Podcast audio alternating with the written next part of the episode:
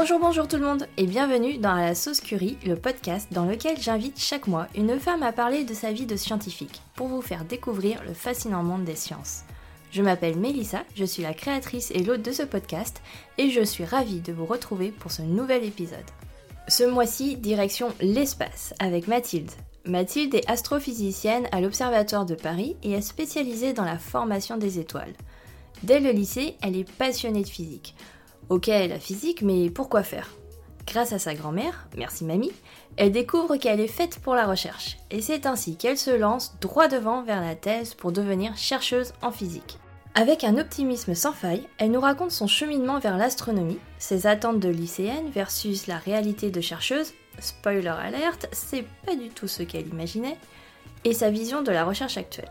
On aborde notamment le syndrome de l'imposteur, le délicat équilibre entre concurrence et collaboration dans la recherche et la revalorisation du doctorat en France. Tout un programme.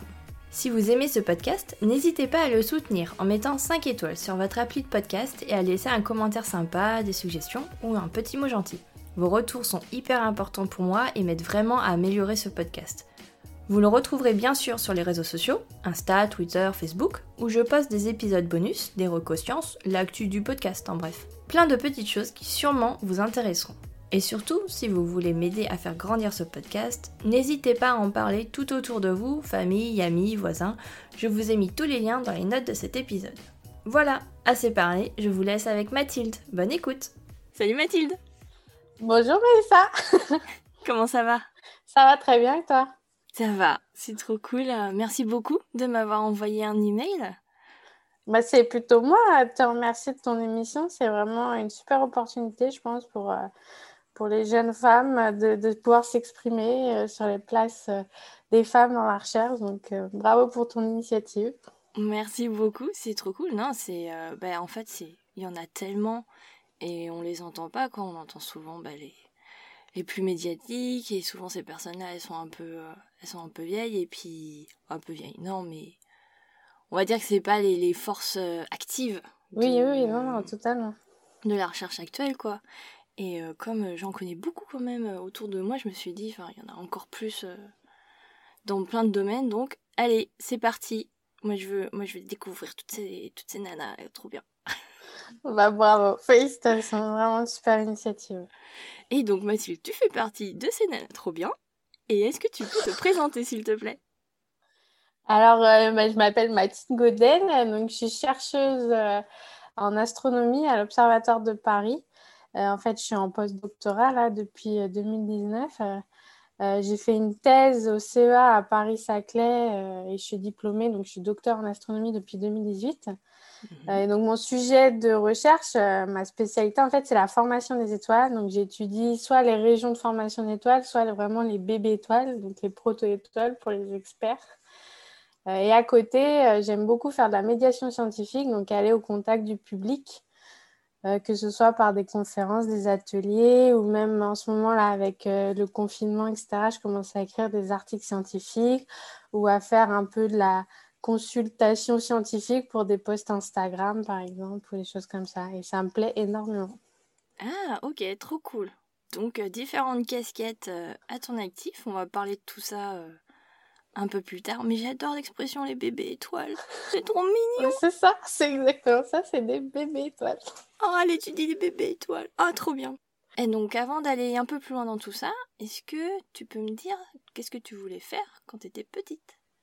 Je crois que je voulais enseigner euh, parce que je, je me rappelle avoir beaucoup joué avec euh, ma petite sœur à, la prof d'école. On avait un tableau et j'adorais faire la prof d'école. Et c'est quelque chose qui m'était resté euh, quand j'étais au collège et, au lycée. Mhm. mais au lycée, j'ai redécouvert la physique, on va dire, par le biais de profs qui m'ont vraiment fascinée. Euh, ils étaient vraiment, euh, ils arrivaient à me captiver pendant une heure. Euh, du coup, j'avais des super notes en physique et en maths.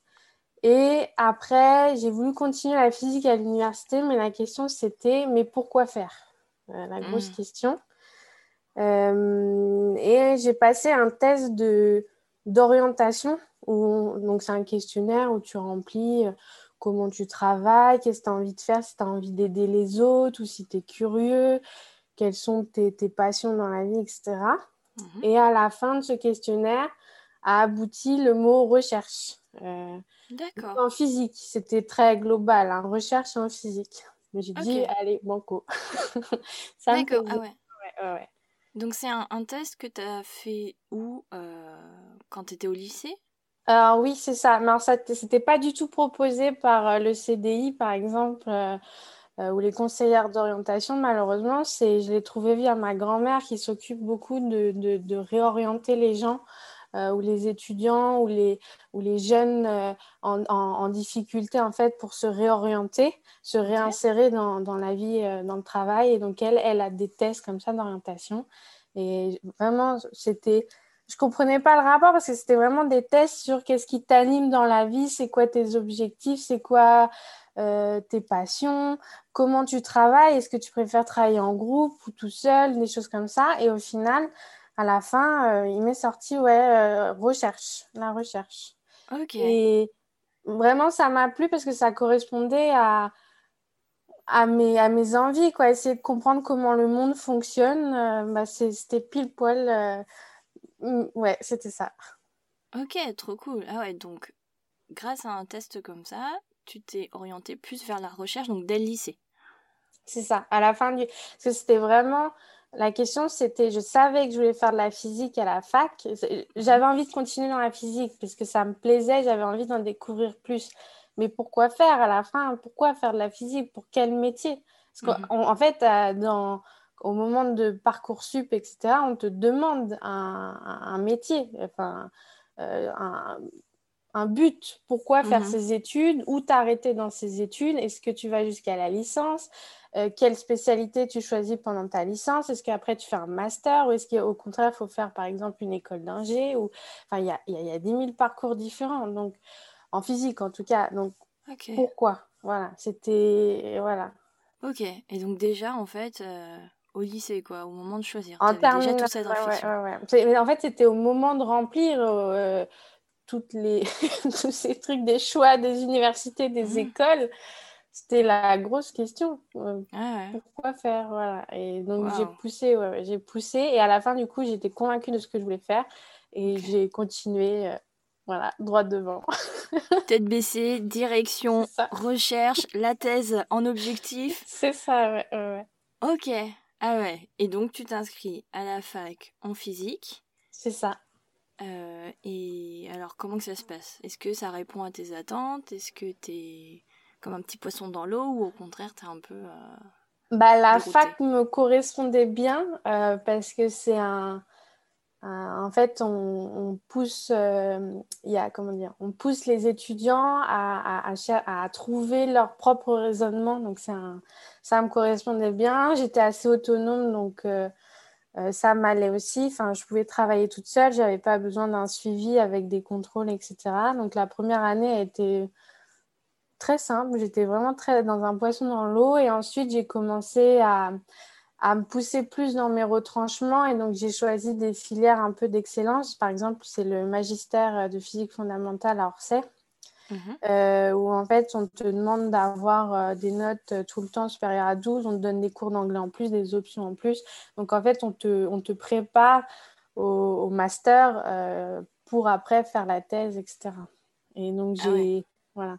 J'étais pas une, non plus une j'avais pas 18 partout, c'est clair. Hein, j'étais pas la, j'étais pas une super super étudiante avec des super super notes, mais je me suis bien débrouillée.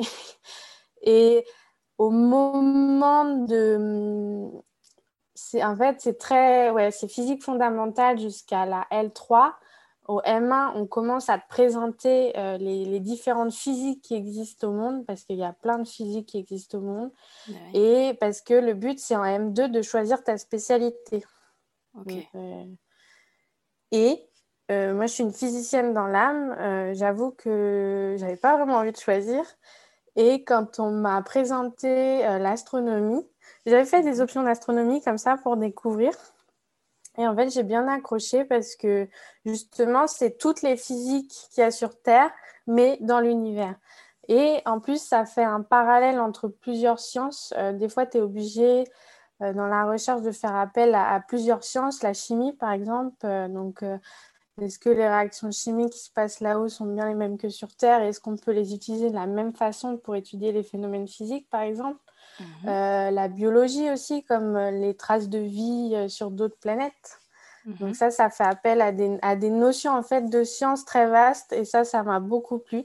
Donc euh, ouais, j'ai décidé l'astronomie, euh, me spécialiser dans l'astronomie et, et, ouais, j'ai accroché tout de suite. Ok, donc ça, ce choix un peu plus spécifique au sein de la physique en général, ça s'est fait au cours de ton master, c'est ça? Master 1 Oui, c'est ça, Master 1, Master 2, ouais. Master 2, fallait choisir. Fallait... Parce qu'après, du coup, tu as des cours euh, tout de suite spécialisés dans tes matières. Donc, c'était en Master 1, on te demandait de faire un choix à la fin du Master 1. Et euh, il y avait quoi d'autre comme, euh, comme domaine oh, Plein, plein, plein. Il y avait la physique des lasers, par exemple. donc, ça, c'est, je pense, c'est beaucoup de laboratoires, études, par exemple, l'interaction laser avec les molécules, l'optique. Euh, mhm. donc ça, par exemple, ça peut beaucoup aider. Ça aussi en astronomie, c'est pour construire beaucoup les, les télescopes, euh, les, engins euh, spatiaux. Enfin, il y avait vraiment la mécanique des fluides, par exemple. donc ça, c'est beaucoup, par exemple, en, aéronautique, par exemple, comment mhm. l'air se déplace autour des avions. Enfin, il y a... là, c'est que des exemples, hein, parce que je pense que c'est des domaines très vastes que je ne maîtrise pas. Donc, mais il y a vraiment énormément de physique. Ouais, ouais, mais justement, c'est ça qui est intéressant de voir que sous physique, ce qu'on entend euh, physique, chimie en général au lycée et tout, en fait, derrière, euh, il y a ah énormément de spécialités qu'on peut même pas s'imaginer. Bah, il y avait une, il y avait une option euh, qui m'a beaucoup plu.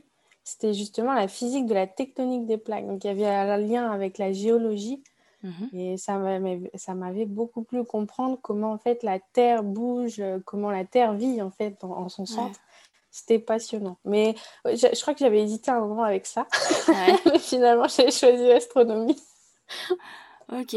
Et alors, j'ai une question peut-être un peu démile, mais c'est quoi la différence entre astronomie et astrophysique? Il n'y en a plus vraiment. D'accord. En fait, l'astronomie, la définition officielle de l'astronomie, c'est euh, la science euh, de l'observation des astres dans l'univers. Donc, c'est observer les astres pour essayer de les comprendre, donc comment ils se forment, comment ils vivent, comment ils meurent. Euh, et donc, euh, par as de l'univers, bien sûr, euh, ça peut être tout n'importe quoi, hein, parce qu'il y a énormément de choses dans l'univers, les galaxies, les trous noirs, l'univers en lui-même, donc comment il a, avec le Big Bang, comment il accélère l'accélération de l'expansion de l'univers, les étoiles, les planètes, ça, mhm. les comètes, les météorites, il y a vraiment énormément de choses. Mm. ensuite, généralement, astrophysique, beaucoup d'astronomes actuellement sont des astrophysiciens, parce que c'est comprendre les mécanismes physiques en fait qui mènent justement à la création de ces objets, de ces structures, euh, comprendre, ouais, c'est ça, comprendre les mécanismes physiques. Après, dans l'astronomie, on a aussi des astrobiologistes, donc eux sont plutôt spécialisés dans c'est ça, l'étude de la vie, des molécules nécessaires à la vie, par exemple, sur d'autres planètes. Mhm. Euh, il y a des astrochimistes, il y a des. Voilà. en fait, dès que tu mets astro devant un terme euh, euh, de scientifique, c'est juste qu'en fait, tu appliques cette discipline à l'univers. Ouais, parce qu'au final, la Terre, c'est tellement petit que autant explorer le reste du monde. C'est ça.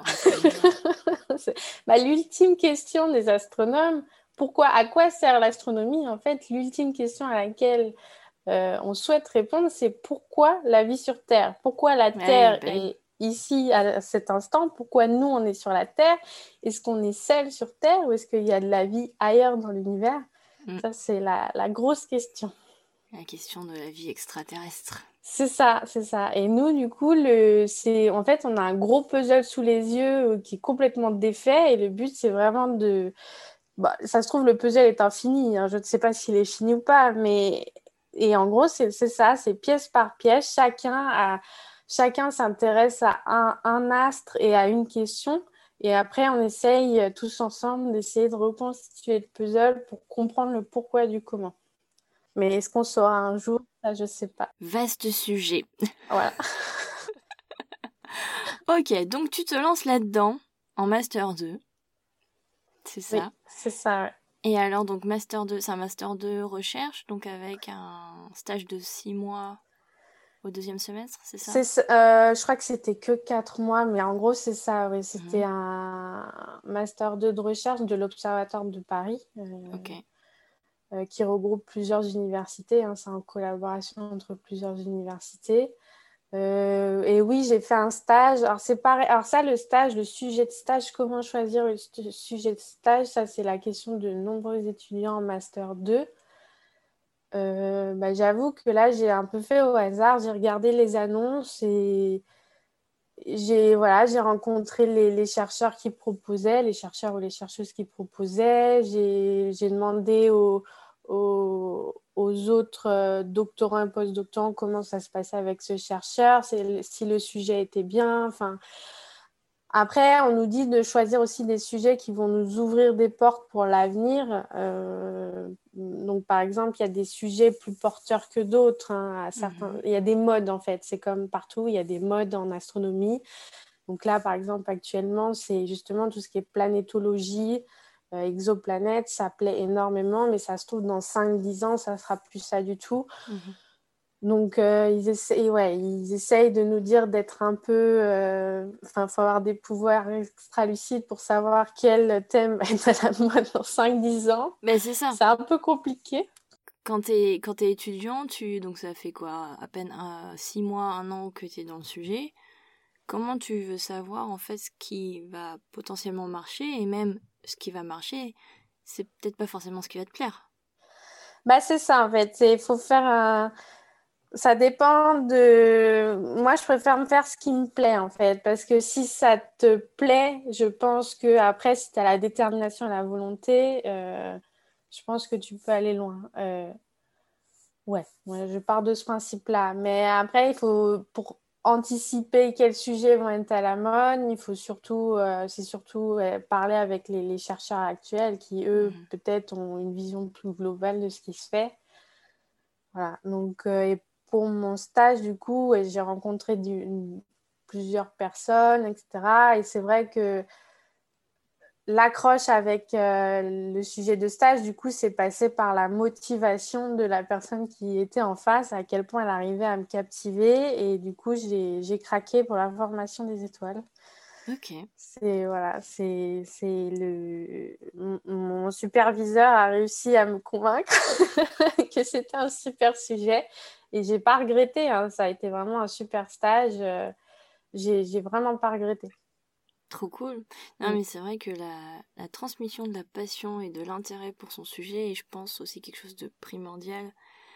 Parce que derrière, en fait, euh, ta relation avec ton directeur de stage en dépend, entre guillemets. Et c'est vrai que le sujet a beau te plaire, mais si le niveau relationnel derrière suit pas, ça peut être compliqué, quoi.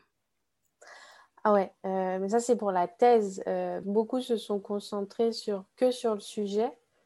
Et en fait, je pense que la, parce que la thèse, c'est comme, c'est un, comme un, un mariage en fait entre un doctorant et un chercheur. Et ça dure trois ans, donc c'est extrêmement court et extrêmement long en même temps. Mm. Et, et je pense qu'en fait, la relation avec le directeur ou la directrice de thèse et, joue quasiment Mm. plus que le sujet en lui-même. Parce que quand on sort de master, même si pendant tout le master 2 en astronomie, on a vu tout, hein, ils, essayent de nous donner des cours sur tout pour qu'on voit vraiment euh, toute la panoplie de ce qu'on peut faire en astronomie. Mais c'est vraiment, en fait, euh, après la thèse, on se rend compte que c'est vraiment des... On a, on a vraiment que touché du doigt, quoi. Et il y a encore tellement de choses à découvrir après. Et avec le recul, maintenant, je sais que j'ai choisi la formation des étoiles parce que ça a été un coup de cœur vraiment instantané, etc. Mais je pense que d'autres sujets auraient pu me plaire aussi. Ok. Ouais. Et, euh, et ouais, et donc quand tu cherches ce stage en Master 2, c'est pour enchaîner une thèse sur le même sujet derrière? T'as déjà cet objectif en tête ou pas? Non, moi, le, stage, pour moi, c'était vraiment essayer de me conforter dans, dans les sujets que je pensais aimer et ceux que je pensais pas aimer. Il y avait des sujets, je n'avais pas accroché tellement en cours. Donc, je me suis dit, bon, celui-là, on va les mettre de côté. Euh, mais du coup, après, il y avait plusieurs sujets qui me tendaient les mains et c'était bon. Est-ce que ça va vraiment me plaire une fois que je serai dans le labo? Mhm. Est-ce que la recherche est intéressante là-dessus? Euh, je, Voilà, je savais pas, donc j'ai testé et j'ai ouais, adoré. Enfin, pour moi, ça m'a ouvert des portes. Euh, ça m'a ouvert un domaine en fait que déjà je ne soupçonnais pas, malgré les cours justement qu'il y avait eu en M2, je n'avais pas compris euh, que ce domaine était aussi intéressant, aussi passionnant et qu'il restait autant de choses à, faire, à découvrir. Mhm. Et du coup, ça, j'ai dit, allez, beaucoup. Mais du coup, le Master 2 ne m'ouvrait pas de thèse, euh, donc j'ai dû rechercher une thèse après. D'accord, ah oui. Donc quand tu entres dans ce stage, tu sais que derrière, il n'y a pas forcément de thèse, euh, de sujet de thèse. Non, voilà, il n'y a pas forcément de sujet de thèse. Donc j'ai dû rechercher une thèse après. Et alors, comment tu as trouvé ton sujet de thèse derrière?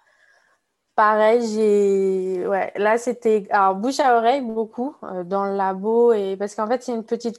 Mine de rien, même s'il y a beaucoup d'astronomes, euh, par spécialité, c'est des petites communautés où tout le monde à peu près se connaît, mhm. surtout en France. Hein, mhm dans les différents labos en France. Et donc, bouche à oreille et aussi en écumant beaucoup tous les... Parce que je voulais pas me fermer des portes, c'est-à-dire je savais que peut-être potentiellement d'autres sujets allaient, pourraient me plaire. Mhm. Donc, j'ai écumé aussi les autres annonces euh, de thèses proposées par euh, d'autres chercheurs. Donc, j'ai rencontré aussi beaucoup de gens. Euh, ouais, il faut pas hésiter hein, quand, au moment de chercher sa thèse, il faut vraiment pas hésiter à, à faire 10, 20, 30 candidatures, c'est pas grave. Euh, après, expliquer à la personne en face, bah, écoutez, euh, j'ai ma priorité ou mon sujet favori, c'est plutôt un autre. Les, personnes comprennent, hein, il n'y a pas de, de problème. Et là, c'est par bouche à oreille, j'ai trouvé une thèse quasiment dans le même labo, mais avec une autre personne sur un sujet lié à la formation des étoiles, même si pas exactement pareil que, que pour le, stage de M2. Voilà, et j'ai dit, bon, bah allez, on y va. Ok, donc la formation des étoiles, ça t'avait plu, quoi, quand même. Ton stage t'avait conforté ouais, ça m'avait convaincu, oui. Ouais, ok. Ah, mm. trop cool. Et alors, j'ai donc j'ai l'habitude des labos de biologie, mais labo de astronomie. Comment ça se passe? Parce qu'en plus, formation des étoiles. Vous pouvez pas forcément former des étoiles dans des petits, dans vos petites salles de labo. C'est un petit peu compliqué. Ah oui, non, ça on peut pas. Donc comment t'étudies ça? Alors, moi, je suis, euh, une, euh, je suis observatrice, c'est-à-dire que euh, du coup, on utilise des télescopes ou, enfin moi des télescopes, mais après il y a beaucoup de gens qui utilisent aussi des, des satellites spatiaux, donc mhm. qui, qui, vont observer le ciel et nous ensuite, à partir des images qu'on a récupérées, on va étudier moi, c'est les mécanismes de formation qui m'intéressent. Donc, on va essayer de déduire, par exemple, la vitesse de rotation de l'étoile ou des choses comme ça à partir des images. Euh, mais ça, c'est que euh, un, domaine, parce qu'il y en a au moins deux autres. Bah, déjà, il y a la construction des instruments. Donc ça, il y a des mhm. chercheurs qui, sachant les questions qu'on se pose et auxquelles on souhaite répondre, vont euh, essayer de développer des instruments qui vont répondre à ces problématiques. Mhm.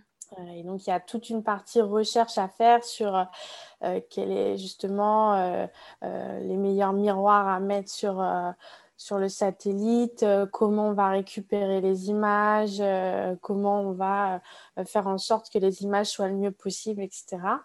Donc il y a toute une partie, ça c'est plutôt ce qu'on appelle les, les, enfin moi je les appelle les instrumentalistes, donc euh, mhm. qui, qui, font leur carrière. Et des fois, parfois un chercheur hein, arrive en thèse sur la construction d'un instrument et passe, va passer toute sa carrière jusqu'à obtenir les images liées à cet instrument, parce que hmm. c'est les missions spatiales, par exemple, ça, ça dure des dizaines d'années hein, entre le moment où il y a l'idée pour avoir les financements ensuite, la construction, les tests et le lancement, récupérer les données. Voilà, il, y a, il peut se passer beaucoup de temps. Euh, et ensuite, les troisième, euh, troisième catégorie, c'est plutôt ceux qui, les numériciens, euh, donc ceux qui font plutôt des simulations.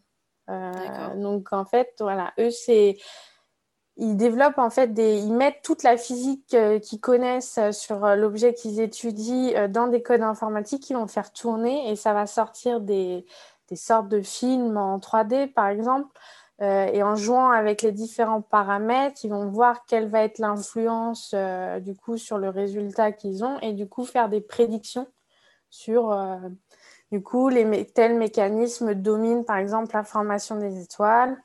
Et généralement, tout, tout ce monde-là travaille ensemble parce que donc les observateurs ne peuvent pas travailler sans les instrumentalistes parce que sinon on n'a pas d'instrument pour observer.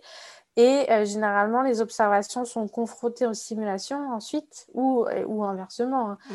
Euh, et du coup, il faut que les observations et les simulations soient raccords. C'est la méthode scientifique, en fait, essayer de trouver la vérité. Et comme les observations, par exemple, on n'a pas accès à la troisième dimension, parce que c'est une image en 2D, on n'a pas accès à la troisième dimension, donc mm-hmm. on fait des hypothèses les simulations, pareil, ils font des hypothèses. Donc, à partir de ce qu'ils pensent être la vérité, ils vont mettre, ils vont jouer, ils vont voir l'influence. Mm. Mais parfois, avec les nouvelles observations, on leur dit non, non, vous avez oublié ce paramètre qui est hyper important. Donc, on refait des simulations, etc. Et tout ça, donc c'est un travail énorme de groupe, et tout ça euh, converge vers, euh, bon, bah, on pense avoir trouvé la solution, c'est ça. Voilà. C'est le but ultime, c'est ça et répondre aux questions en fait petit à petit comme ça. C'est passionnant, ok. Et, euh, et donc alors, formation des étoiles. Comment tu trouves un bébé étoile dans le ciel? Alors les bébés étoiles en fait ne sont pas visibles à l'œil nu. Hein. Ceux qu'on voit dans le ciel, c'est vraiment les étoiles, les, vraies étoiles, hein, comme notre soleil. Donc c'est des étoiles adultes. Euh, les bébés étoiles, en fait, ils sont enfouis dans des, hum, dans des nuages, qu'on on appelle ça des nuages en fait, qui sont remplis de gaz et de poussière. Euh, parce qu'on on pourrait penser que l'espace est vide. On nous dit souvent l'espace est vide euh, parce que l'espace, en fait, euh, il y a beaucoup moins de particules dans l'espace que par exemple dans l'atmosphère qui entoure la Terre. Et même dans les laboratoires, quand ils essayent de faire des, tests des instruments, donc ils essayent de, faire, de créer des cubes à vide, donc ils retirent avec une pompe tout, tout ce qu'ils peuvent, et ben, il y a encore beaucoup plus de particules dans le vide qu'on crée en laboratoire que dans l'espace. D'accord, alors ce que tu appelles l'espace, c'est euh, l'espace qu'il y a entre les euh, comètes, les astres et machin, ou ça aussi, ça en fait partie? Oui, c'est ça. C'est l'espace entre les planètes. Par exemple, euh, y a, on dit qu'il y a à peu près, je crois, 100 particules au centimètre cube, alors que dans, dans le vide qu'on crée, nous, en laboratoire, on en est encore à plusieurs millions de particules. Ah oui, ouais, donc il y a vraiment une petite différence, quoi. Voilà. Mais pourtant, on arrive à créer dans ce vide de l'espace, entre guillemets, des structures comme des galaxies, des planètes, des étoiles, etc. Et euh, donc, pour en revenir aux étoiles, euh, en fait, c'est. Donc, il y a du gaz et de la poussière qui, qui est réparti un peu aléatoirement. Et en fait, parce que l'espace euh, est en mouvement, il y a certains endroits en fait où toute cette matière va s'accumuler et on va appeler ça en fait des nuages.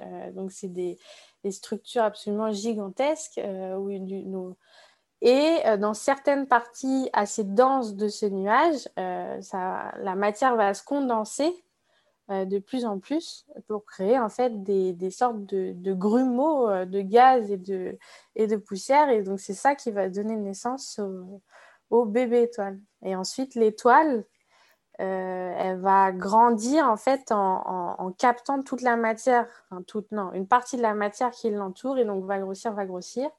Et quand elle va atteindre une masse suffisante, euh, on estime que c'est euh, au moins euh, une, une demi-fois la masse du Soleil, donc mhm. c'est ça. Du coup, elle va actionner les, les, réactions de fusion nucléaire. Et donc, en fait, on va avoir une, une gigantesque centrale nucléaire dans le ciel. Ok. Et donc, on obtient un soleil. Ok. Donc, en gros, c'est plus de la prédiction, style vous observez des nuages de gaz dans l'espace et, et vous dites ah potentiellement il y a une étoile qui va naître là. Alors, dans les régions, généralement, qu'on observe, on sait que c'est des régions actives de formation. Et en fait, ce qu'on va faire, c'est que donc elles sont pas visibles à l'œil nu, les bébés étoiles, parce qu'elles sont enfouies, donc du coup, dans ces, nuages de gaz et, de poussière. Mhm. Et on peut pas les voir à l'œil nu, mais en fait, on peut les voir dans d'autres domaines de la lumière. Parce que la lumière, on croit souvent que c'est que euh, les couleurs de l'arc-en-ciel, donc le visible, mais en fait, il y a plein d'autres domaines qu'on utilise dans la vie quotidienne. Euh, et nous, là, c'est les ondes radio. Donc, les ondes qu'on utilise, nous, pour recevoir euh, euh, la radio, etc., dans la hmm. voiture. Et donc, nous, on utilise cette partie de la lumière parce qu'en fait, les, le gaz, en fait, et la poussière des nuages est froid. Et la bébé étoile, comme c'est un grumeau qui est compact, en fait, ça, ça va chauffer. Et donc, ça, vu que ça émet une température un peu plus chaude que le reste du nuage, on va pouvoir les détecter avec, elles vont émettre en fait des ondes radio qu'on va pouvoir détecter avec des télescopes euh, depuis la Terre. Ok. Et donc les chercheurs, en, en, fait, en observant le ciel comme ça dans différents euh, domaines de la lumière, etc., ils ont pu établir un, classement de, comment dire, comme euh, pour les êtres humains, entre bébé, adolescent, adulte, mais là, c'est ça, il y, a, un classement en fait de l'âge mhm. euh, supposé des, étoiles. Euh, et donc, on sait, par exemple, qu'on étudie du coup celle-là qui est plus jeune par rapport à celle-là qui est un peu plus vieille, des choses comme ça. Mais après, l'âge exact n'est pas connu, bien sûr, parce que ce serait, compliqué. ça se joue sur plusieurs millions d'années, là, donc c'est compliqué. On n'est pas à un ou deux millions d'années près en parlant d'étoiles. C'est ça, c'est ça. Ok. Et ouais, oui, c'est ça. Il y a une histoire de, euh, notamment pour, donc pour les étoiles déjà formées, euh, plus elles sont vers le bleu, plus elles sont jeunes, et plus elles sont vers le rouge, plus elles sont sur le point de mourir, c'est ça? Ou c'est le contraire? Il y a un truc comme ça, non? Euh, Oui, oui, oui. Alors, en fait, les étoiles, selon leur température aussi, elles vont émettre des couleurs différentes. on va pouvoir les voir de différentes couleurs. Après, euh, quand, par exemple, quand le soleil va mourir, il va devenir ce qu'on appelle une géante rouge, c'est-à-dire en fait, il n'y aura, il aura plus assez de carburant pour faire les, les, fusions nucléaires. Et du coup, euh, il va essayer euh, en se contractant d'abord et puis en se dilatant après, et il va rougir un peu pour créer ce qu'on appelle une géante rouge, et c'est comme ça qu'il va mourir. Donc il y a deux phénomènes là. C'est, selon leur température, on peut les voir dans le ciel euh, de différentes couleurs. Mhm. Plus euh, quand elles meurent, oui, il y a des phénomènes où, elles rougissent. Ouais. c'est trop beau tout ça. Et donc, euh, tu fais ta thèse donc sur la formation des étoiles. Comment ça se passe la thèse?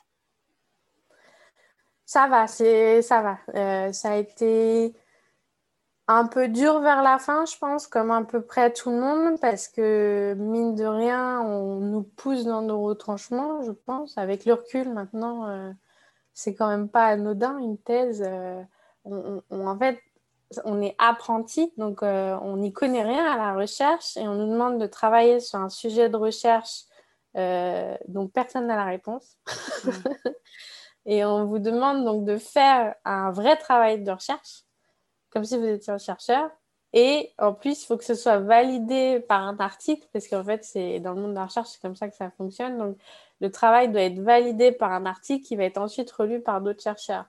Mm. Donc, c'est voilà, on est apprenti, on doit faire un, vrai travail de recherche, et ensuite, à la fin, on nous demande quand même en une année, surtout la dernière année, en fait, euh, de donc euh, d'avoir un article publié, euh, de faire d'écrire un manuscrit qui est généralement un, gros bébé, on va pas se mentir parce que ça détaille vraiment tout ce qu'on a fait, euh, parce que notre travail doit être rejugé autre que par l'article, et ensuite une soutenance de thèse où vous êtes quand même devant un jury généralement de gens de ponte du domaine. Donc c'est assez impressionnant et on est jugé, voilà, c'est une heure où on expose notre travail, ensuite on est, on est soumis à des questions et c'est des... Oui, oui, ça peut être très impressionnant quand même. C'est vraiment... Euh, ouais, je pense qu'on nous pousse dans nos retranchements de, voilà, de savoir déjà dans la communication, souvent en anglais, euh, donc que ce soit à l'écrit ou à l'oral.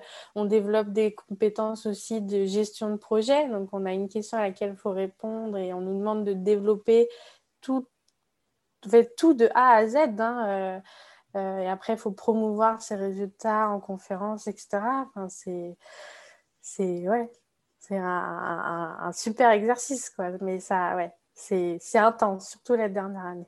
Ouais. Mais ça t'a plu dans l'ensemble quand même euh... Ah oui, oui, oui, sinon j'aurais pas continué. Mais oui, oui. Non, non, c'était, c'était une super expérience. En fait, je, je pensais pas, j'ai appris sur moi-même pendant cette expérience parce que je pensais pas que, que, que tout ça, ça allait m'aller et que j'allais développer euh, autant de compétences à la fin que j'étais capable de gérer tout ça. C'est, j'ai, j'ai, ouais, je me suis impressionnée moi-même pendant la soutenance. En fait, on se rend compte de, enfin, ça a été mon cas, c'est pendant ma soutenance, je me suis rendu compte en fait, parce que pendant trois ans, j'étais en train de faire mon travail et je crois que je me rendais pas compte de tout ce que j'avais accompli. Ouais, t'es la tête dans le guidon. Tu... C'est ça. Ouais. Et en plus, en début d'année, général, en début de thèse, on vous donne un calendrier. Donc, bon, pendant ta thèse, on va faire ça, ça, ça, ça. Et tu te rends compte très vite que tu n'as même pas fini le premier point de ce qu'on t'a dit de faire. Mais en fait, c'est totalement normal. Et, et c'est pendant la soutenance, en exposant mon travail donc devant euh, un public, des ju un, un, jury, etc., je me suis rendu compte de tout ce que j'avais accompli pendant trois ans. Mmh. Et je me suis dit, bah en fait, tu as fait, as fait des super trucs. et c'est pour ça que je parle de je me suis impressionnée moi-même.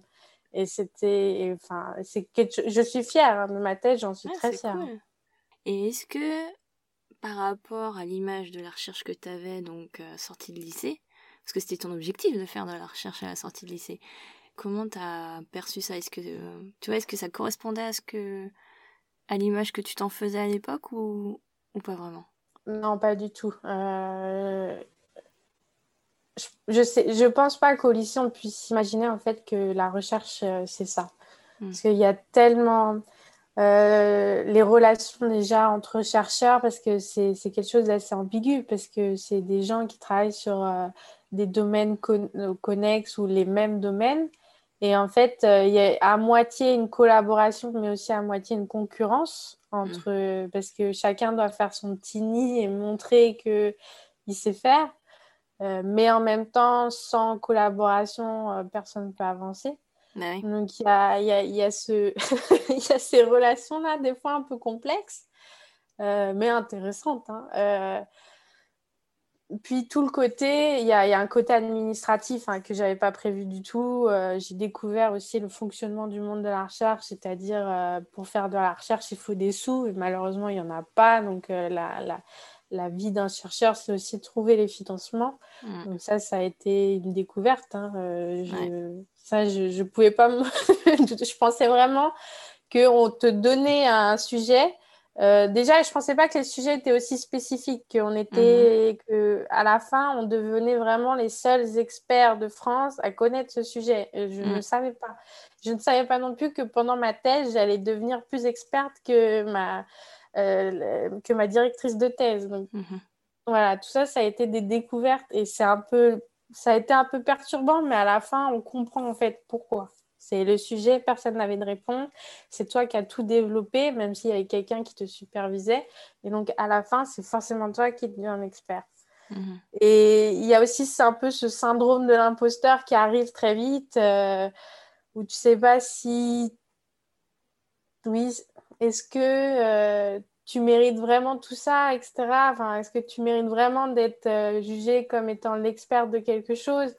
Et parce qu'en fait, tu te rends compte qu'en trois ans, tu connais qu'un domaine, alors que tu sais que les chercheurs qui sont là depuis longtemps, ils ont un, bagage de connaissances euh, hyper impressionnant. Euh, et donc voilà, y a, c'est, ouais. des fois, tu as des sentiments, un peu ambigus, euh, mais je trouve que c'est, comment dire, comment on dit, c'est un challenge, quoi. -hmm. Voilà, c'est ouais. un challenge motivant en fait pour toi. Ouais, c'est ça. Ce côté-là. Ok. Ouais, ouais.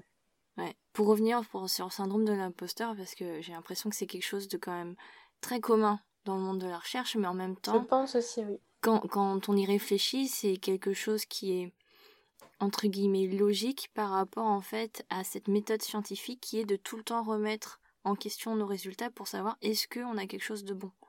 Est-ce que ce qu'on trouve est, est, vrai, est réel Et ce système-là de, de, remettre en question nos résultats, au final, on l'applique à, un peu à tout.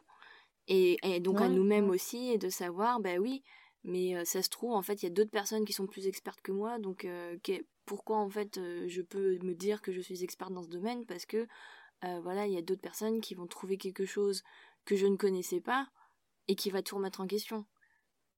Oui, mais je pense que tu as raison, ça doit être. Euh, parce que on nous demande de douter d'absolument tout, tout le temps. Donc, euh, euh, quand on, on, développe quelque chose pour traiter les images ou quoi que ce soit, on nous demande de bien vérifier, d'être sûr de ce qu'on fait, de, de, refaire 10 000 tests pour vraiment vérifier qu'on ne se trompe pas.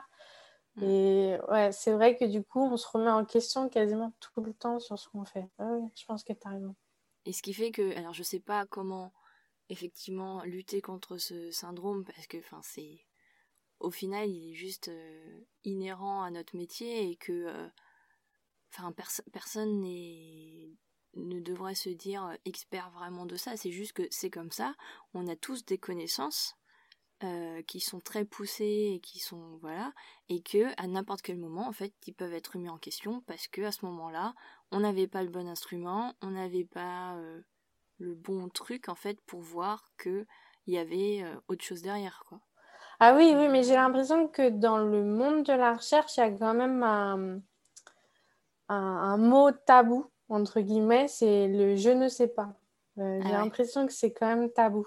Mmh d'admettre que à un moment donné, on n'a pas la réponse, qu'il faut qu'on fasse des recherches, etc. J'ai l'impression qu'on a besoin que le chercheur, surtout dans, son domaine d'expertise, ait la réponse forcément à la question. Alors mm. que justement, le but, c'est de, de pousser, de pousser, de pousser jusqu'à ce qu'on ne sache plus y répondre. Et ouais, moi, j'ai eu cette impression que le mot je ne sais pas était tabou, de reconnaître qu'il fallait faire appel à quelqu'un d'autre était une preuve, entre guillemets, de faiblesse, alors mhm. que pas du tout. Enfin, moi, je ne pense pas du tout. Au contraire, justement, je pense que c'est une preuve de force de connaître euh, ses qualités et ses limites. Euh, ouais, mais j'avais cette impression-là. Ouais. Mais après, euh, c'est aussi la question de pourquoi on cherche. C'est parce qu'on ne sait pas ce qui se passe dans tel truc, on ne sait pas tel fonctionnement, on ne sait pas euh, quelle est la condition pour, euh, pour avoir de la vie sur Terre, ou enfin ce genre de choses. Donc au final, en fait, c'est un peu contradictoire de pas admettre qu'on ne sait pas alors que on cherche parce qu'on ne sait pas. Mais je me demande si c'est pas lié euh, au fait que vu qu'il y a très très très peu de postes de, chercheurs à l'échelle nationale, euh, donc euh, là, je donne des chiffres au hasard, mais je crois qu'il y a plus de 200 candidats pour 5 euh, postes par an à peu près. Du coup, je me... enfin, dans ma section en astronomie, et je ne sais pas pour les autres, mais et je me demande si c'est pas ça qui pousse en fait. C'est que la concurrence, elle est telle que du coup, ça va jouer sur celui qui sera peut-être un petit peu mm. plus que les autres. Ouais. Parce que Enfin, sur 200 candidats, euh, tous ont fait une excellente thèse, euh, tous ont fait les publications qu'il fallait, euh, tous sont, en fait, sont des bons chercheurs sur 200 mhm. candidats. Bon, sur la première centaine, tous sont des bons chercheurs. Donc, à un moment donné, il faut les distinguer. Donc, il y aura forcément le sujet qui, aura, qui sera plus à la mode ou pas à ce moment-là. Mais je mhm. pense aussi, il y a le, le côté de se présenter de façon euh, vendeur, entre guillemets, et donc d'avoir, entre guillemets, réponse à tout, alors mm. que celui qui dira pendant l'oral, je ne sais pas, mm. peut-être que du coup, c'est lui qui passera la trappe. Je me demande si ça vient pas de là, cette, euh, cette volonté de ne pas dire je ne sais pas. Mm. Ah ben, c'est fortement possible, hein, parce que c'est vrai que le, le, système euh, dans lequel est fait la recherche, donc en France pour euh, ce qu'on connaît, euh, engendre en fait forcément des des, euh, des, des, conséquences dans, dans ce style quoi enfin pareil avec d'autres systèmes aussi enfin donc moi je vois aussi aux US il y a d'autres systèmes qui sont déclenchés pour c'est pareil le, de toute façon le, le, système des financements fait que il y a cette concurrence qui se met en place et qui est, enfin, des fois un peu oppressante, quoi. À celui qui vendra le mieux son sujet, c'est ça? Ouais, et puis même, ouais, puis même le côté aussi travailler sur un sujet sexy, quoi. Tu vois, ce ah que tu disais, les, sujets, les sujets à la mode, euh, nous, les techniques à la mode, de savoir que maintenant, euh, il y a certains articles que si tu fais pas telle technique qui est révolutionnaire, ben, ton article sera pas accepté, ou tu vois, ce genre de choses qui font que, bah, au final, euh, tu as beau être passionné par un sujet, ton, sujet a beau être passionnant, utile et tout ça, que si derrière t'es pas euh, comme tu disais, euh, à la mode, etc., ben, ben non, tu, tu, tu seras pas financé parce que on estime qu'en ce moment, c'est pas ça qui qu'il faut pousser, quoi, tu vois. Je me demande, ouais, mais ça, c'est le malheur des appels à projets. C'est on n'a plus de fonds, en fait, euh, fixes qui peuvent être répartis et pour qu'au moins un minimum de recherche fondamentale dans chaque sujet soit reste, en fait, en permanence, soit possible en permanence. Mais ça, mais ça en fait, c'est un...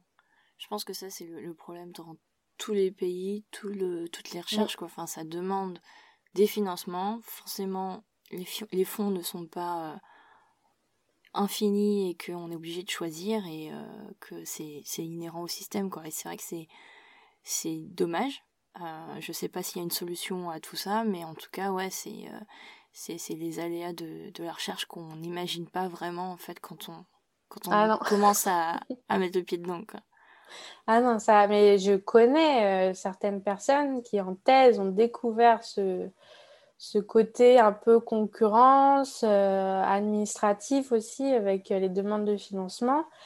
Et il y a aussi un côté où quand on évolue, l'évolution de la carrière de chercheur, c'est en fait devenir un peu manager de gens qui font la vraie recherche. Euh, hmm.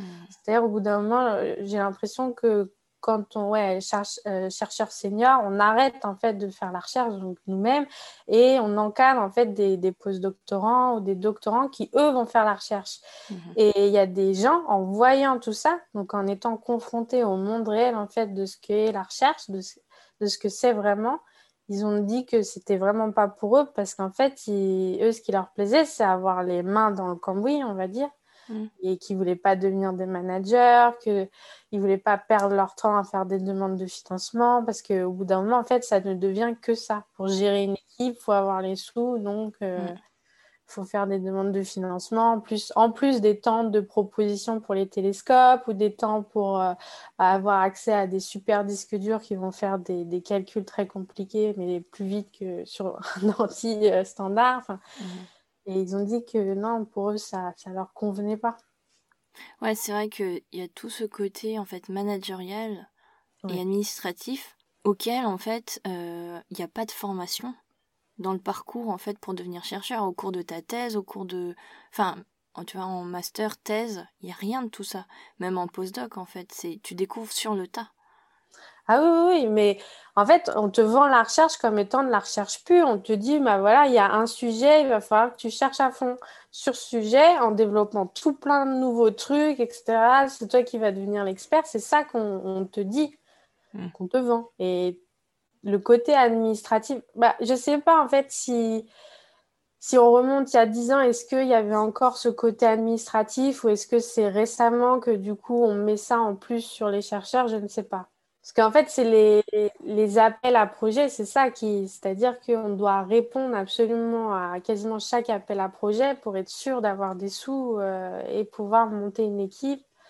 Et plus en plus on a un projet de recherche ambitieux, c'est-à-dire une grosse question qui va demander euh, euh, beaucoup de personnes, oui, ça, beaucoup de personnes qui vont travailler dessus, euh, d'avoir plein de déplacements dans des équipes en plus peut-être à l'étranger, plus ça va te demander de sous. Et donc, il faut faire encore des plus gros appels à projets qui sont très très durs en plus à gérer parce qu'après, il faut que tu gères la comptabilité, etc. Ça devient un enfer.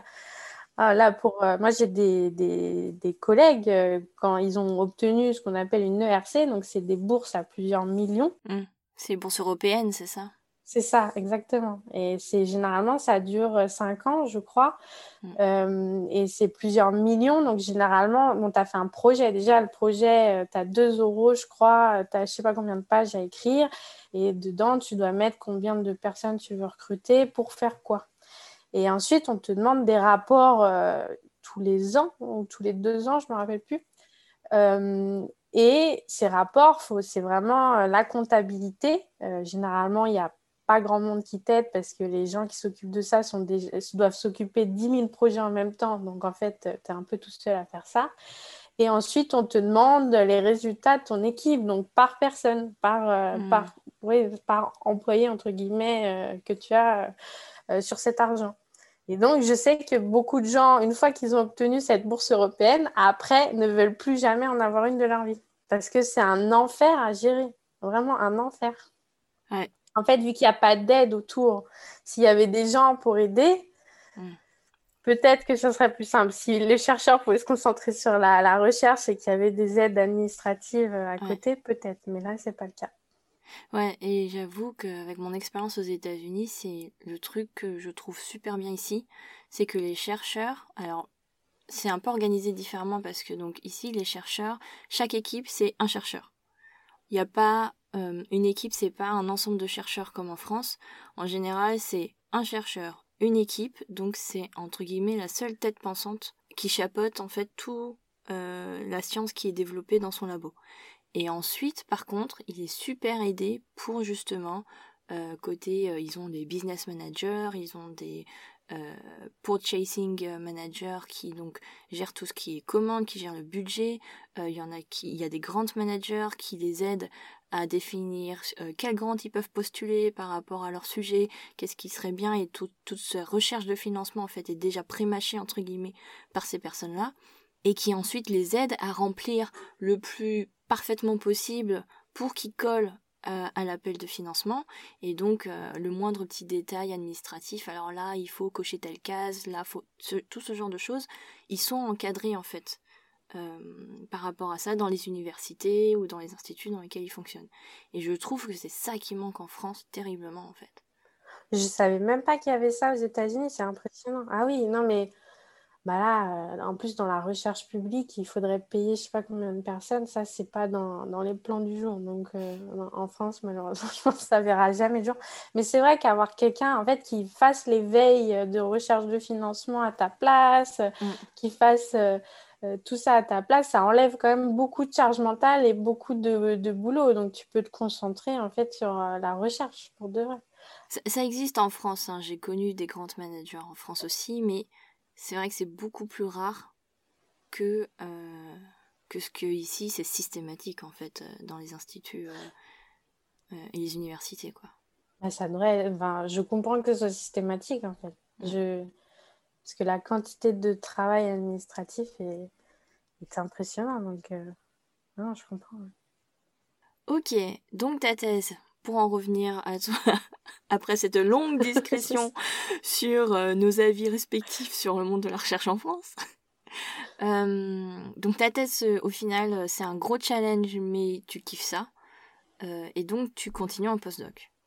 Ça? Oui, c'est ça. Ouais. C'est le, le, sujet me plaît énormément. Ça m'a ouvert d'autres portes parce que du coup, j'ai réussi à avoir une vue globale en fait sur ce sujet, toutes les questions qui étaient relatives à, mon sujet de thèse. Ça m'a ouvert d'autres portes et donc j'ai eu envie de continuer. Euh, donc du coup, je suis allée à, en postdoc euh, très court euh, parce que c'était pour finir un projet lié à ma thèse. Donc je suis allée en Allemagne au Max Planck Institute. Mhm. Euh, c'était pour finir avec un collaborateur. Ça s'est très bien passé. Et en même temps, euh, bah, maintenant, c'est un, un, peu obligatoire de faire un pied, d'avoir un pied euh, à l'étranger pendant ta carrière, puisque on, veut que tu t'ouvres à l'international. On veut sûrement que tu découvres d'autres façons de travailler dans d'autres laboratoires. Et mmh. puis, je pense que c'est utile parce que vu que euh, les carrières sont bouchées en, France, euh, peut-être qu'il y a plus de possibilités justement en Allemagne ou aux États-Unis ou dans d'autres pays. Peut-être que les recrutements sont plus simples. Donc c'est bien d'avoir euh, une vision globale de ce qui se passe un peu partout. Mhm. puis, enfin, la mobilité dans un travail de recherche, c'est quand même un peu essentiel. Hein. voyager, c'est quand même une part importante. Discuter avec d'autres équipes à l'international. Et du coup, après, je suis revenue, voilà, j'ai commencé un nouveau projet à l'Observatoire de Paris. Donc, nouvelle équipe, nouveau projet, on prend tout de A à Z. Et j'avoue que le passage entre la thèse et le, postdoc n'a pas été simple parce que repartir, en fait, retourner à, à l'état de novice sur un nouveau sujet, même si c'est plus ou moins lié en fait avec ce que tu fais déjà, c'est faut que tu redécouvres euh, les observations sont pas du tout les mêmes, euh, faut que tu te refamiliarises avec euh, donc du coup les ce qui a déjà été fait dans ce domaine-là, les nouveaux logiciels, développer encore un nouveau truc de A à Z. J'avoue que la transition est un peu brutale parce que tu es devenu expert dans quelque chose, on te demande un truc, en deux secondes tu peux le faire, c'est facile. Et là, tu es devant ton ordi et tu galères. tu redécouvres en fait la. Ouais, tu galères. Tu es là, attends, comment on fait ça déjà? Et ouais, de, de se relancer en fait dans un truc. Mhm. Et ça m'a appris, je crois. Euh, ça, bah, comme en thèse, à peu près six mois avant de maîtriser vraiment le sujet, de savoir de quoi je parlais, de, de de, de, maîtriser mes outils, mhm. d'avoir euh, développé des, des, outils quand même assez, euh, assez robustes, ouais, voilà, qui, qui, pouvaient faire le tas. ça m'a pris six mois avant de, de, de retrouver euh, quelque chose de plus, un peu plus confortable comme situation.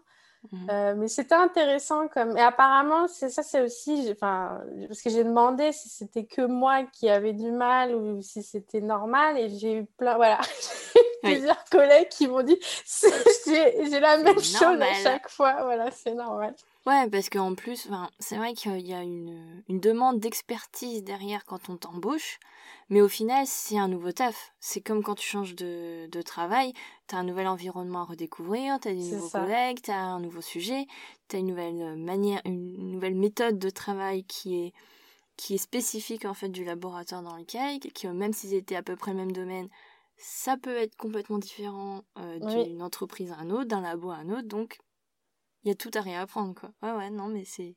T'inquiète pas, c'est normal. c'est normal. voilà, donc euh, je sais maintenant que euh, à chaque postdoc, ça va faire ça à peu près. Et... Mmh mais c'est intéressant aussi, ça veut dire qu'on on a des choses à apprendre constamment et que même si on croit que le sujet, on le maîtrise déjà, en fait, c'est pas vrai. Et c'est. Bah, c'est l'environnement dans lequel on évolue. Hein. La recherche, c'est ça, c'est apprendre des choses tous les jours. Donc euh, voilà. Mmh. C'est trop bien. Ok. Et donc, euh, ouais, on a peut-être, euh, on, a, déjà abordé un peu le sujet, mais euh, je suppose que tu veux devenir chercheur par la suite. Ce serait le but ultime ou pas spécialement? Oh, ouais, enseignant-chercheur même, parce qu'il y a, pendant ma thèse, j'ai enseigné et ça m'a énormément plu et je pense que j'ai besoin de ce contact. Euh, donc pendant ma thèse, j'ai enseigné et en fait, à la fin de l'enseignement, j'ai commencé la médiation. Donc euh, je continue en postdoc parce qu'il n'y a pas d'enseignement en postdoc. Enfin, lié à mon postdoc, il n'y a pas d'enseignement. Mhm. Et ouais, je crois que j'ai besoin de ce contact. De... Mais mine de rien, ça a fait référence à ce que je voulais être quand j'étais petite. Hein. Enseigner, transmettre, c'est un truc apparemment inhérent. c'est ça. C'est un truc dont j'ai besoin, c'est de de transmettre. Euh, mais je pense que c'est lié à. Hum, parce que mine de rien, être chercheur, on a. J'ai cette impression, euh, c'est mon avis, c'est on est un peu déconnecté du monde réel. Euh, c'est-à-dire que ça n'a ça n'a pas d'utilité. Ce qu'on fait, c'est pour la culture générale de l'humanité, mais ça n'a pas d'utilité à l'instant T. Tu vois ce que je veux dire? C'est-à-dire, on va, c'est des grandes questions philosophiques auxquelles on essaye de répondre, et euh, dans la vie de tous les jours, euh, ça n'a pas d'application concrète. Et du coup, je pense que ce, ce côté enseignement et médiation, c'est mon moyen de, de m'ancrer dans la réalité et de dire, bon, bah voilà, j'ai des connaissances. Mhm. Euh, mais pour, je ne pense pas être spécialement... pourquoi moi, en fait? Je ne pense pas que ces connaissances, en fait, nécessitent forcément d'avoir fait je ne sais pas combien d'années d'études, d'avoir un doctorat, etc. Et je pense que ça peut être utile à tout le monde. Donc, euh, c'est mon moyen, en fait, de dire, bah voilà, je vous les donne, faites-en ce que vous voulez. Et en plus, j'ai la chance de l'astronomie. C'est quelque chose qui fascine les gens. Ah, Euh, parler des étoiles, des planètes, les gens ont toujours plein de questions par rapport à ça. Et en plus, en- en- en- il y a- on a des outils euh, incroyables, les films de science-fiction, en ça, les gens Star Wars, des choses comme ça, ils, adorent ça, ils regardent ça. Donc en plus, c'est très facile de, de discuter euh, sur est-ce qu'un film c'est vrai ou faux, par exemple, est-ce que cette scène dans un film c'est possible dans la réalité? Et donc ça nous donne des outils en fait très simples pour mettre en place une communication avec les gens et leur faire comprendre que finalement la physique c'est cool, l'astronomie c'est cool, qu'il n'y a pas besoin d'être super intelligent pour comprendre des trucs, en fait. Enfin, c'est... Et c'est ce lien-là que, que, que j'aime beaucoup. D'accord. Donc en gros, ton objectif ce serait d'être euh, maître de conférence euh, à l'université, quoi. C'est ça, j'aimerais bien, j'aimerais bien, mais ça c'est pareil. hein, c'est... je- Après, je suis réaliste. euh, Les, les postes en maître de conférence, ils s'ouvrent un peu de façon aléatoire, on va pas se mentir. Euh, les sujets, euh, en plus, il y, a- il y a de moins en moins de place. hein, euh, on sait, hein, le nombre de maîtres de conférences diminue d'année en année, euh, tout domaine confondu. Mm. Donc, je, suis réaliste. hein, Bah, après, je, là, j'ai candidaté au concours pour être chercheur, donc chargé de recherche au CNRS. Et bah, je ne l'ai pas eu. Comme beaucoup, je pense. C'était la première fois? Ouais, c'était la première Ouais. fois. Donc, j'ai découvert un peu cet univers aussi un peu particulier. Mm. Et c'était. Non, enfin, et je sais que par exemple, si un jour j'ai la chance d'avoir un poste, euh, ça- je, je continuerai à faire de la médiation ou à enseigner dans des, dans les masters ou des choses comme ça. Je pense que c'est quelque chose dont j'ai besoin. Mhm. Mais après, je suis réaliste euh, et je sais que je, je pourrais me plaire dans d'autres métiers liés soit à la médiation scientifique, soit à la gestion de projet, euh, ouais, liés à la gestion de projet. euh, euh, ouais, je, je suis réaliste en fait dans et parce que j'ai demandé à beaucoup, j'ai vu beaucoup de gens autour de moi se reconvertir. Mhm. Euh, soit parce que euh, après plusieurs années de postdoc, ils n'ont pas eu les concours, on leur a clairement dit vous êtes trop vieux, donc euh, c'est pas la peine de recandidater. Mhm. Soit des gens qui après une thèse euh, n'adhéraient pas au milieu de la recherche comme il est actuellement. Et j'ai- suivi tout le travail qu'ils ont fait en fait, et j'ai découvert que les, les, les docteurs, tout domaine confondu, en fait, on est super compétents sur le marché du travail.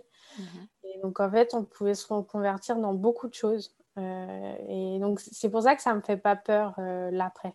Ok, donc tu as des plans euh, A, B, C, D. Bah, je sais que je trouverai quelque chose qui m'ira. Je sais que. Parce qu'en fait, c'est... je connais aussi d'autres personnes qui c'était leur rêve de toujours de devenir chercheur et, et après de multiples refus, par exemple au concours, euh, sont rentrés dans des états pas possibles parce que c'est la fin d'un rêve et, Mhm. et ils avaient du mal à voir, euh, du coup, euh, ils voyaient ça comme un échec, mais vraiment dans le mauvais sens du terme, c'est-à-dire ils vont plus rien faire de leur vie, leur vie s'arrête là, etc. Alors que justement, c'est peut-être un, un moyen de prendre du recul sur soi, de peut-être voir quels étaient les, les côtés de la recherche qui nous plaisaient euh, par rapport à d'autres, et donc peut-être chercher des métiers avec ces mêmes côtés-là. Euh, donc, euh, que ce soit de la recherche privée, data science, ça se fait beaucoup en ce moment. Enfin, voilà. Et donc, j'essaye de garder cet esprit ouvert Mhm. sur le fait que la recherche, c'est c'est bien. Ça serait, j'adorerais ça, mais euh, je sais que je m'épanouirais dans un, dans un autre métier si jamais euh, j'y arrive pas. Ok, bon, trop cool. J'essaye de rester positive. Ouais, ouais, non, c'est vrai que euh, c'est c'est pas évident euh, toujours de rester positif quand on parle d'avenir dans la recherche, donc euh, C'est ça, c'est ça. Je pense qu'en identifiant en fait ce qui te plaît vraiment dans, dans ce métier-là, tu peux le retrouver dans d'autres métiers. Je dis pas mhm. que tu trouveras. De toute façon, la recherche n'est pas un métier idéal, clairement, on le sait. On a déjà mhm. dit euh, quel côté négatif il pouvait y avoir. Donc, ça sera pareil dans d'autres métiers. Mais c'est, enfin, comme on a dit, quand, quand on entrait en postdoc, on entrait dans une euh, nouvelle équipe, euh, nouveaux projets, nouveaux outils, etc. Mais ce sera pareil dans une entreprise. Les objectifs sont peut-être pas les mêmes, mais peut-être qu'on peut réutiliser euh, toutes les compétences qu'on utilisait déjà dans la recherche dans, dans autre chose. Mhm. Donc voilà, moi j'essaye vraiment de rester positive et parce que je pense aussi, aux États-Unis ça doit être moins le cas, mais en France, les docteurs ça commence à venir, mais c'est lent. Euh, les docteurs ont du mal à se vendre sur le marché du travail et leur travail est moyennement reconnu encore, euh, contrairement par exemple aux ingénieurs, alors qu'on a des, vraies compétences euh, et multiples en plus, puisqu'on fait énormément de choses à la fois. Hein. donc, mm, mm. c'est voilà, il faut, faut, être réaliste en fait sur ses compétences et, rester ouvert à d'autres possibilités, je pense. Ouais, c'est vrai que la... je sais plus avec qui j'en avais déjà discuté, mais c'est vrai que la valorisation des doctorants en France est vraiment euh, un peu à la traîne par rapport à d'autres pays et que euh, les... l'ouverture ouais, euh, à engager des, des thésards, des docteurs, c'est il y a encore un peu de boulot à faire quoi. Oui, il y a encore un peu de boulot à faire, mais ça va venir, ça va venir, j'y crois. oui, oui, non, ça va venir. Bah, de toute façon, il va falloir. Hein. Bah, en fait, sinon, il y a un exil qui se fait des, des docteurs. J'appelle ça un exil, mais c'est ah bah oui. Mais oui, parce que en vrai, s'ils n'intègrent pas les, les, docteurs euh, dans la vie de tous les jours, on va dire ça comme ça, euh, les, les, docteurs vont se diriger vers, clairement vers d'autres pays. Et on sait tous qu'aux États-Unis, euh, être docteur, c'est quand même valorisé. Euh, donc, on sait par exemple qu'aux États-Unis, c'est en Allemagne aussi, je sais, parce qu'ils écrivent même que tu es docteur sur ta carte, euh, ta carte bancaire, tu es docteur. tu peux ajouter ça ouais, aussi aux États-Unis. Ouais. ouais, donc c'est un titre en fait, c'est euh, bah voilà, c'est un accomplissement. Alors c'est vrai qu'en France c'est très banalisé, alors que c'est, je crois que on m'avait donné les chiffres, je crois qu'on est 1% de docteurs, tout domaine confondu, dans la population française. Donc on est quand même euh, une denrée rare. Ouais, ouais, carrément. Mm. Ok, ah, je savais pas ça, ouais. Effectivement, vu comme ça, 1%, vous faites partie de l'élite. oui, c'est ça, mais parce qu'on baigne en fait dans, dans, un monde où on est entouré de gens qui sont docteurs euh, dans la science, etc. Mais c'est pas quelque chose de, de commun.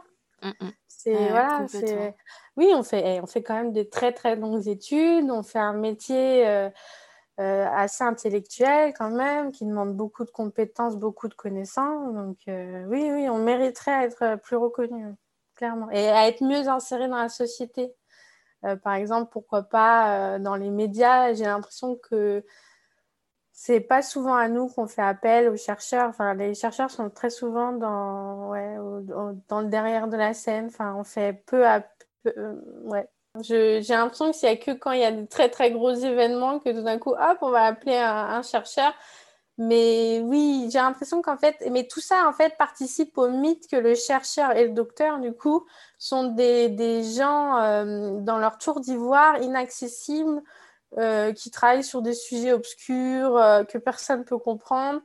et qu'il faut les laisser, quoi. C'est l'élite intellectuelle de. Mais voilà, quoi. Il faut les laisser, ils sont dans leur monde. Ils sont chelous. Ouais, voilà. Non, mais vraiment. Et en plus, euh, sans parler de la place, enfin, la place des femmes, mais l'image du chercheur, je pense que tu demandes à quelqu'un, décris-moi un chercheur physiquement, il va te décrire un homme aux cheveux blancs, enfin voilà, sur la quarantaine, cinquantaine.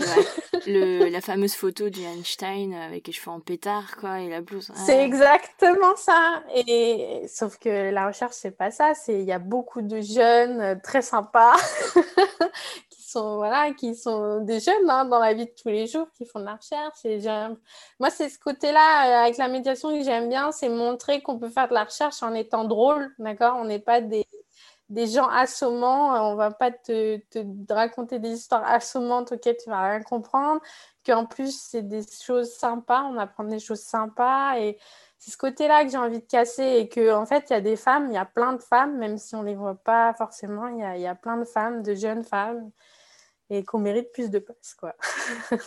Carrément. Je suis entièrement d'accord avec toi. Pour passer aux dernières petites questions, euh, je voulais savoir, est-ce que tu avais eu des rôles modèles, ou est-ce que tu as des rôles modèles euh, pendant qui t'ont aidé pendant ton parcours, ta carrière? Non, non, non, j'ai pas vraiment eu de, de rôle modèle. Euh, je sais que j'ai été entourée de beaucoup de femmes. Alors, est-ce que c'était euh, quelque chose de voulu ou pas de manière inconsciente? Je n'en sais rien. J'ai été. Parce que, par exemple, euh, mon équipe était 100% féminine pendant ma thèse. Donc, c'est-à-dire, j'avais une directrice de thèse, il y avait deux postdocs avec moi, c'était des femmes aussi. Donc, je n'ai pas forcément choisi, je ne sais pas si j'ai choisi cette équipe pour ça. Ah bah non, les postdocs n'étaient pas encore arrivés. Donc, euh, je pense que oui, le fait que ce soit. Parce que là, ma chef en, en postdoc, c'est aussi une femme. Donc, je sais que. Euh, euh, est-ce que c'est parce que je me sens plus à l'aise avec entourée de, de femmes? Peut-être, j'en sais rien. Mais est-ce que du coup, elles ont été des rôles modèles pour moi je, je, Là, je ne sais pas répondre à cette question-là. C'est sûr que euh, elles, m'inspirent dans le sens où euh, moi aussi, un jour, j'aimerais être à leur place et euh, avoir des, des doctorantes et des doctorants aussi pour leur enseigner ce que je sais, si c'est possible un jour. Mhm. Enfin voilà, je j'ai pas. Ah si, j'ai eu une. Euh, si si, en y réfléchissant maintenant, j'ai eu euh, une femme qui m'a beaucoup aidée en fait parce qu'elle me ressemblait. Euh, c'est mhm. au niveau du caractère, etc. Elle me ressemblait, la manière de, appréhender le monde, etc. Elle, me ressemble beaucoup en caractère et c'est pareil, c'est une chercheuse qui est très connue dans, dans son domaine et elle, elle m'a, elle m'a aidée à des moments où je pensais que ça, c'était plus possible. Elle m'a, elle m'a aidée, elle m'a soutenue. Et elle a vraiment été un... J'ai plus trop de contact avec elle, malheureusement, mais c'est... Ouais, c'est... Ouais, elle m'a soutenue, elle m'a encouragée à continuer. Si j'avais envie de continuer, il fallait que je continue. Et je, mes doutes, les mettre de côté, même si un jour, il faudrait s'y confronter. Mais euh, pour l'instant, les mettre de côté, euh, ouais, voilà. Donc oui, une, euh, une rôle modèle dans, dans mon parcours. Ouais. Ok. Ouais, non, c'est vrai que quand je pose cette question, euh, très peu de gens en fait euh, arrivent à définir comme ça parce qu'au au final, des, des, des, des, femmes en fait auxquelles on peut s'identifier, c'est compliqué d'en trouver. Euh, bah, c'est ça en fait, rôle modèle, est-ce que c'est quelqu'un qui, par exemple, à laquelle tu t'identifies, c'est-à-dire qui a un, qui voit le monde de la même façon que toi, qui, qui, a un caractère similaire au tien Ou est-ce que c'est quelqu'un euh, qui juste fait le métier que toi t'aimerais faire et donc du coup il faut que tu... Enfin voilà, qu'est-ce qu'est-ce qu'un rôle modèle? C'est, pour moi, c'est les deux. C'est en fait une personne qui t'inspire, qu'elle soit euh, que tu t'identifies à elle parce que tu as des similarités ou que euh, elle t'aspire à devenir comme elle parce qu'elle a des qualités que que toi t'as pas spécialement ou des compétences que toi t'as pas spécialement mais que t'aimerais bien avoir ou euh, ça peut être tu vois même euh, quelqu'un dans un autre domaine mais que son parcours de vie etc t'inspire. Enfin quelqu'un en fait auquel tu tu vas ouais euh, penser pour te motiver entre guillemets. D'accord. Mais j'ai jamais je crois que même quand j'étais petite etc j'ai jamais osé me comparer à des des grandes figures de la science, par exemple, ou des choses comme ça. Euh, et moi, j'avais surtout besoin, c'était ouais, quelqu'un qui me montre que euh, en étant moi-même, en fait, on pouvait y arriver. Et parce que hmm. c'était ça que, que j'avais besoin de. Ouais, je pense que j'avais besoin de ça. Et cette femme-là, elle, a, elle a réussi en fait à montrer qu'en ayant son caractère, en, en, on pouvait y arriver. Donc voilà. Parce qu'en fait, je parle de ça parce que euh, euh, dans la recherche, justement, comme c'est un milieu, quand même, on va pas se mentir, assez concurrentiel, des fois, il faut être. Euh, faut pas avoir peur de marcher sur les autres ou, de, s'imposer, de beaucoup prendre la parole en public, de s'afficher, etc. Et ça, j'avoue que ce n'est pas dans mon caractère. Mm. Euh, je suis de nature plutôt euh, timide, donc euh, plutôt, par exemple, la soutenance de thèse, pour moi, ça a été un gros challenge parce que devant tout le monde, comme ça, tout le monde te regarde, voilà. Moi, quand j'étais petite, prendre la parole en public, j'en pleurais devant tout le monde. dès qu'on m'interrogeait devant tout le monde, j'en pleurais tellement ça me stressait que tout le monde tout d'un coup me regarde. Mhm. J'avais l'impression que tout le monde me jugeait. Et, et je sais que ça s'est amélioré avec les années, mais c'est quelque chose, je pense, qui restera dans mon caractère à jamais. Mhm. Et je peux pas jouer en fait la femme euh, forte, déterminée, qui sait tout, euh, qui, qui s'affiche comme ça sans aucun, sans en avoir jamais aucun doute, etc. Je peux pas jouer ça. Je sais que je ne suis pas comme ça. Et du coup, je pense que j'avais besoin de quelqu'un euh, qui me ressemble sur ce côté-là et qui me montre que c'était possible en fait de d'être euh, voilà avenant avec tout le monde même si les gens ils sont en concurrence avec toi de, de vouloir que tout le monde réussisse d'être quelqu'un d'optimiste d'ouvert d'un peu timide et elle elle m'a montré que c'était possible. Ok trop cool. Et alors euh, quel conseil tu donnerais à une étudiante ou à une lycéenne qui veut se lancer dans l'astronomie? Euh, je pense que euh, il faut y aller. Euh, si voilà, c'est ne pas. Pendant les études, c'est sûr qu'elles vont se confronter à, certains défis, c'est-à-dire par exemple être entourées majoritairement de garçons pendant toutes leurs études, parce que bon, l'astronomie c'est un domaine qui, est, un domaine de la physique qui est le plus féminisé entre guillemets parmi les domaines de la physique. Je crois qu'il y a entre 20 30% de femmes en astronomie. Mhm. Euh, je sais que dans d'autres domaines de la physique ou en maths, c'est pas du tout le cas. Ils, sont, mhm. ils ont des chiffres beaucoup plus faibles. Euh, mais c'est vrai que comme on s'attaque quand même à de la physique, euh, on peut très vite croire que c'est un monde d'hommes, mhm. dirigé par des hommes, où il y a beaucoup d'hommes qui nous entourent.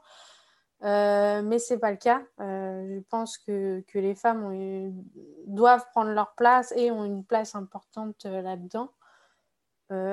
du coup, je pense que déjà, il ne faut pas se laisser impressionner par le fait d'en amphi, parce que ça, ça, commence en fait dès l'amphi. Hein. Moi, je l'ai constaté. Hein. En L1, il y avait un certain nombre de filles et d'année en année, ce nombre de filles diminuait, mhm. comme par hasard. Donc, faut ouais, faut pas se laisser décourager par ça, vraiment pas. Euh, faut, faut, continuer et de toute façon, même si euh, pareil, même si c'est au final il n'y a pas de poste de chercheur, etc. C'est pas grave, on peut tout. Je suis dans, en fait, c'est une expérience. Faire une thèse, par exemple, c'est une expérience à faire mhm. pour apprendre des choses sur soi, par exemple, euh, des choses qu'on veut faire, des choses qu'on ne veut absolument pas faire. Donc, faut se lancer et de toute façon, euh, je pense que même en postdoc, moi, j'estime qu'on est jeune et que de toute façon, la reconversion est toujours possible après. Mhm. Donc, euh, ouais, pour moi, il faut les doutes sur euh, est-ce que c'est vraiment pas place, est-ce qu'une fille peut faire de la physique, est-ce que je vais y arriver malgré le peu de postes qui existent et tout? C'est fais-le. Tu seras toujours fier en fait d'avoir accompli tout ça. Mmh. Euh, tout ce processus, etc. Parce que c'est quand même euh, des longues études. La thèse, c'est un challenge. Tu as fait des trucs euh, peut-être que je pense, dans, généralement dans l'entourage de la famille, c'est la première fois un peu qu'il y a un docteur, souvent. Donc voilà. Et même la soutenance avec la famille qui te regarde, qui comprend rien à ce que tu dis, c'est quand même génial. Et qui disent Oh là là, qu'est-ce que tu es intelligent. c'est vraiment. Alors que toi, voilà, c'est des petits trucs comme ça qu'il faut prendre, faut tenter. C'est des nouvelles expériences, à apprendre des choses sur soi. Et après, au pire, de toute façon, il y a toujours des plans B, C, D. donc, euh, je pense qu'on peut. Ouais, il y a de la place pour tout le monde, vraiment. Merci beaucoup, Mathilde. C'était trop cool. bah, de rien, ça a fait très plaisir de parler avec toi. C'était très sympa. Salut. Un grand merci à Mathilde qui s'est prêtée au jeu et on croise les doigts pour toi pour tes futurs concours. Merci à vous d'avoir écouté jusqu'ici. Si vous aimez cet épisode ou si vous aimez le podcast en général, n'hésitez pas à le partager et à en parler autour de vous. D'ici là, prenez soin de vous et n'oubliez pas, la science est partout, surtout en vous. Ciao